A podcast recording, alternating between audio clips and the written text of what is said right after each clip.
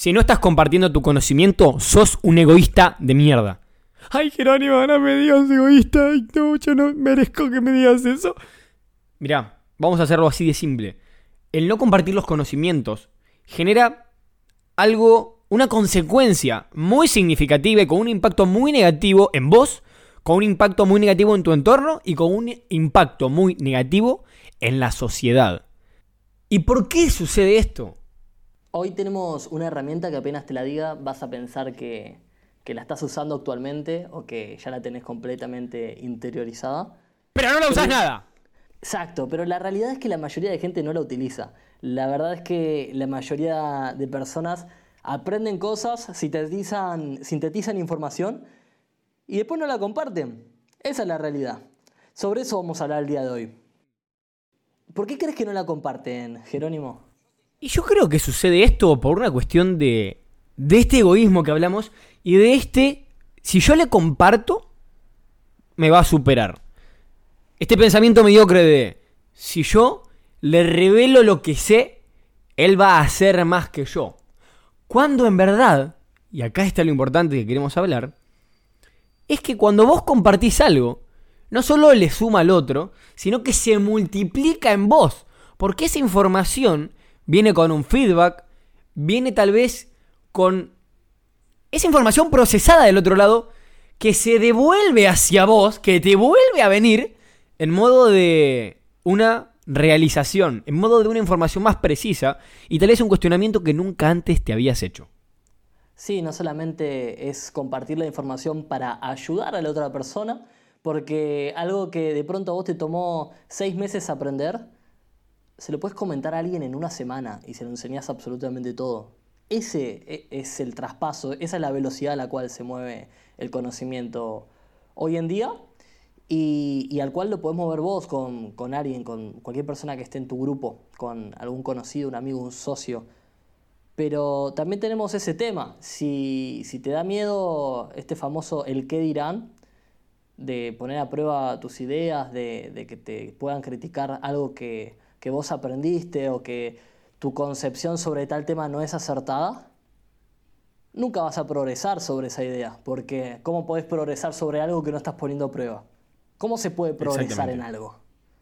O sea, decís que, o sea, lo que vos querés decir es que yo tengo que poner en práctica mi idea, poner en discusión mi idea para ver qué tan filoso estoy con esos argumentos. Obvio, sería como ponerte en forma sin entrenar. Es imposible ponerte en forma, simplemente compensar en ponerte en forma. Y también es imposible ampliar una idea si la dejas quieta, si la dejas en lo que vos pensás o en la información que vos escuchás, porque hoy en día busques lo que busques en internet, vas a encontrar algo que te dé la razón y algo que no. Está la gente que busca nada más las cosas que le dan la razón y encima no terminan compartiendo esa información, no terminan poniendo la prueba. Ese es el problema. Y, el problema de todo esto, el problema de ser egoísta o de no compartir eh, tu aprendizaje o tu conocimiento, no solamente parte de la base de las cosas que te terminan dañando tus propias ideas, sino también de las cosas que te estás perdiendo. ¿Cuánto feedback te estás perdiendo? ¿Cuántos aportes? ¿Por qué no? Si yo se lo cuento a otra persona, cuántos aportes me puede dar algo que, yo ya había pensado. Ahora, vamos a ser más concretos, Jerónimo. Te estás perdiendo mejoras en tu propia persona. Te estás perdiendo atajos, ¿no? O sea, te estás perdiendo esos lapsos de tiempo ganados, esos meses, semanas o años. Que te puede compartir otra persona, porque a ver, si vos no te rodeás de personas con esta sinergia, con estas ganas de compartir, con estas ganas de aprender, vos tampoco vas a aprender, porque tampoco vas a compartir, porque no te comparten nada. Ahora, si te rodean de personas que sí quieran complementarse entre sí, el avance va a ser increíblemente rápido.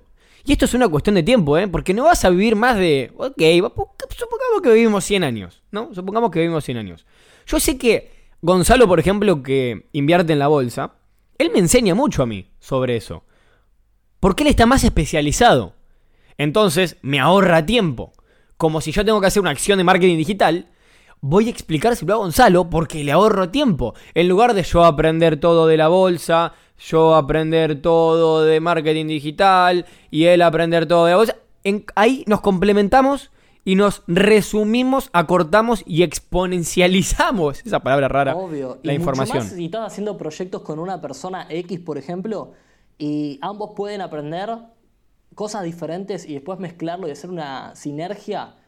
Lo que decíamos antes, algo que a mí me tomó seis meses aprender, por ejemplo, en inversiones, yo te lo puedo transmitir en una semana y no me cuesta. Aparte de que no me cuesta, aparte de que por ahí vos descubrís un problema en alguna teoría mía y me das a entender un error que yo mismo estoy cometiendo, lo cual me ayuda a mí y a vos porque aprendemos.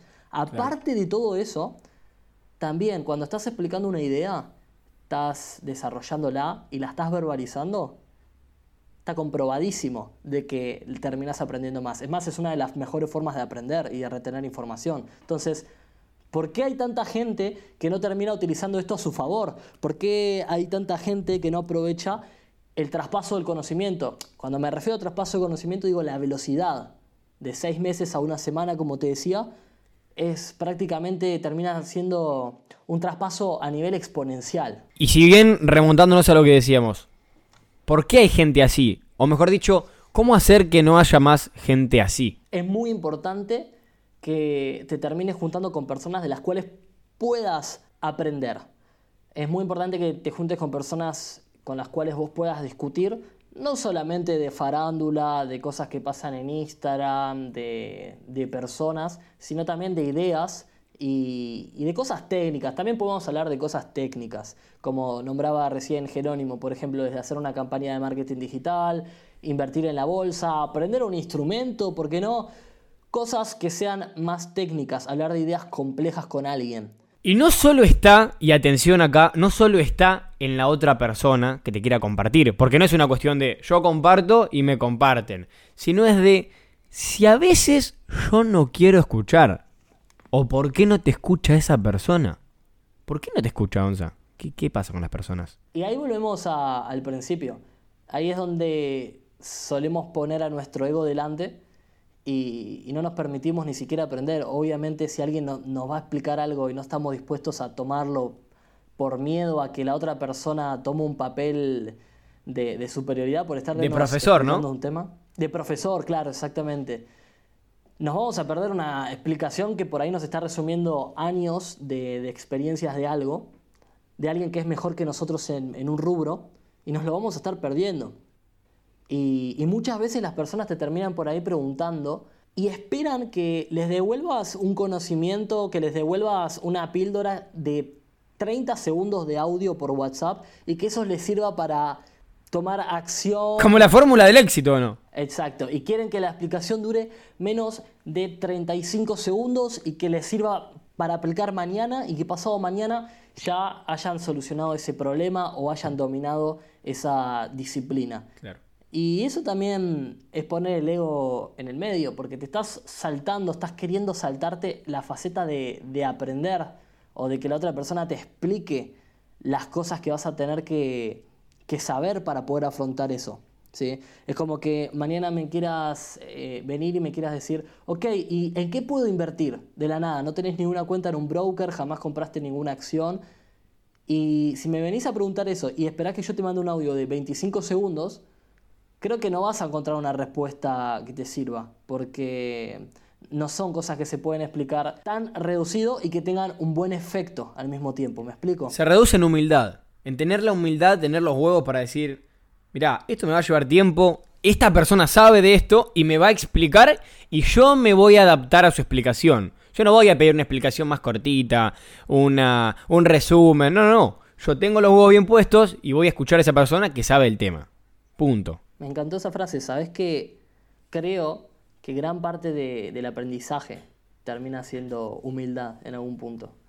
Y, gran parte de ese pasaje de información, de, conocimiento, termina siendo humildad. Alguien que está dispuesto a aprender y, o a cuestionarse ciertas ideas y alguien que está dispuesto a explicarlas. Y muchas veces nos terminamos perdiendo eso por ego. Y terminamos con falta, con un vacío de, de estas relaciones que, que decías antes. Terminamos con, con un hueco. Relaciones, le, le vamos a decir relaciones exponenciales de alta productividad mental. Y ahí eh, encasillamos los tres pilares de antipromedio. Exactamente, y de crecimiento también. Es hackear la productividad, básicamente. Ah, pa- pará, Gonza, Gonza, ¿le puedo, le- ¿les podemos contar? Contémoselo, no sé. ¿Vos decís? Bueno, sí, sí.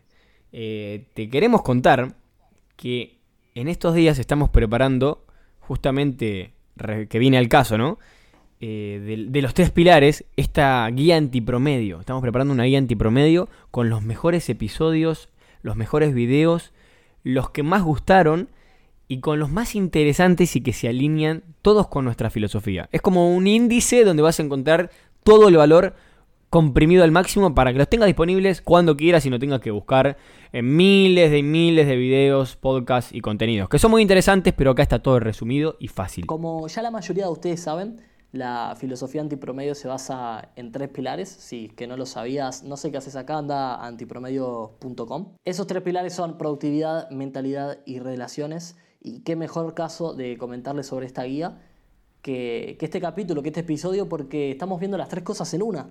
Y es increíble porque en algo tan importante como el aprendizaje tenés los tres pilares para, para implementar. Exactamente, Gonza. Y por eso es que lo predicamos tanto, ¿no? Porque estamos en contra de esa educación tradicional, por así decirlo. Pero no eso de que en contra de la universidad y del colegio y lo odiamos y la educación tradicional es una mierda. Es más, podés ver el podcast anterior que estuvimos hablando de la universidad y creo que no hay, Exacto. no hay nada mejor que ver que ni siquiera es blanco o negro, ni es ni a favor o en contra, sino, sino es un gris, depende. Exactamente, qué buena palabra, un gris. Antipromedio es un conjunto de grises que te dan claridad. En un, en un momento donde es tan fácil polarizar las cosas, donde todo es blanco o es negro, donde no hay puntos medios, se arman grietas, donde no se puede pensar de cierta forma porque te encasillan en otra, nos damos cuenta que hay grises por todos lados y acá no es la excepción. La conclusión es, la conclusión diría que es, no seas egoísta compartir el conocimiento porque si compartís el conocimiento vas a crecer vos, automáticamente. Y también es que es muy importante eh, que cuides tu networking y el hecho de que tus redes de gente también estén aprendiendo constantemente para que haya feedback. Entonces, para concluir con esto y que te vayas con una idea certera y algo para accionar a partir de este episodio, es cuidar tus redes de networking. ¿Y qué significa cuidar? Observalas, identificar a las personas que están cerca tuyo y decir, ok, a esta persona le gusta aprender, a esta persona le gusta enseñar y recordar no de una posición de superioridad, sino de colaborar. ¿Le gusta o no le gusta? Si no le gusta, ¿qué pasa? No vas a tener retroalimentación, no vas a poder hablar de ideas, vas a terminar hablando de personas o de hechos. Y te vas a estar perdiendo todo esto, te vas a estar perdiendo todos los beneficios que te estuvimos contando en este episodio, te vas a estar perdiendo feedback, te vas a estar perdiendo retroalimentación, poder explicar tus ideas y, ponerlas a prueba más que nada. Así que mm, creo que es algo fundamental compartir eh, lo que uno aprende, ponerlo a prueba y estar dispuesto a cambiarlo siempre. De esa forma borramos esta barrera del ego que, como vos muy bien dijiste, es una gran frase, nos impide aprender.